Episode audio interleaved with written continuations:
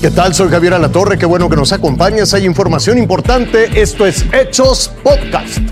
Yo soy Jorge Zarza y estos son los hechos, aquí y ahora. Este viernes una inundación sorprendió a trabajadores de una mina en Musquis, en Coahuila. Hay mineros que siguen todavía en espera de ser rescatados. Sin embargo, este sábado ya fueron eh, rescatados dos cuerpos sin vida. Continúan las labores de rescate en el municipio de Musquis, en Coahuila. Desbordamiento e inundación en esta mina originó un derrumbe. Este sábado, alrededor de las 9 y media de la mañana, fue sacado el primer cuerpo sin vida del interior de la mina. Protección Civil Federal, a través de su cuenta de Twitter, confirmó el rescate. Entre las acciones, se trabaja en el desagüe de la mina con bombas hidráulicas. También al sitio llegó el secretario de Gobierno de Coahuila, Fernando de la Fuente Hernández, y el fiscal general del Estado, Gerardo Márquez Guevara, quienes en conjunto con las autoridades de la Secretaría del Trabajo investigan las causas de estos hechos. Es un nieto. ¿Cómo se llama, madre?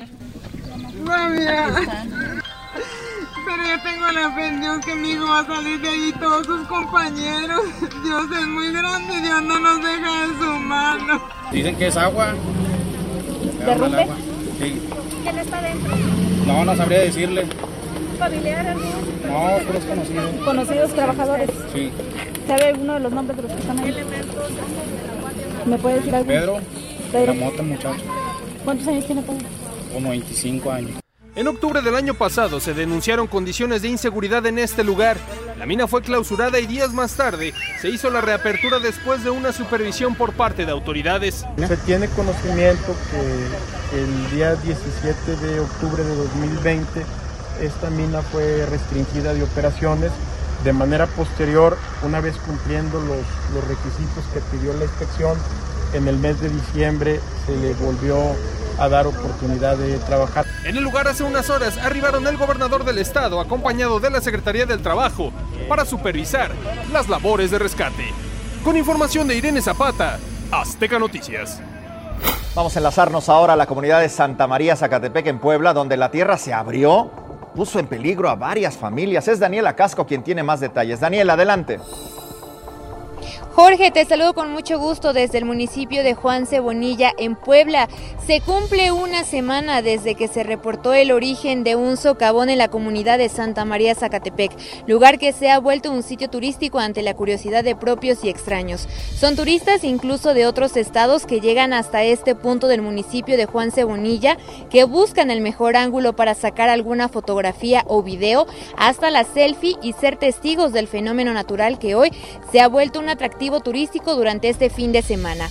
Sin embargo, el Sistema Nacional de Protección Civil ha exhortado a la población a no acercarse a la zona, ya que el peligro de derrumbe continúa y el área perimetral sigue en aumento. Precisamente fue este viernes que la barda de la casa, que desde hace siete días amenaza con irse al vacío, cayó al socavón. En cuanto a las investigaciones, el Senapred ha determinado que es altamente posible que el origen del socavón se encuentre asociado a la presencia de flujos de agua subterránea. Jorge, es la información desde Puebla. Estoy de regreso contigo. Muy bien, muchas gracias Daniel, allá en el lugar de los hechos.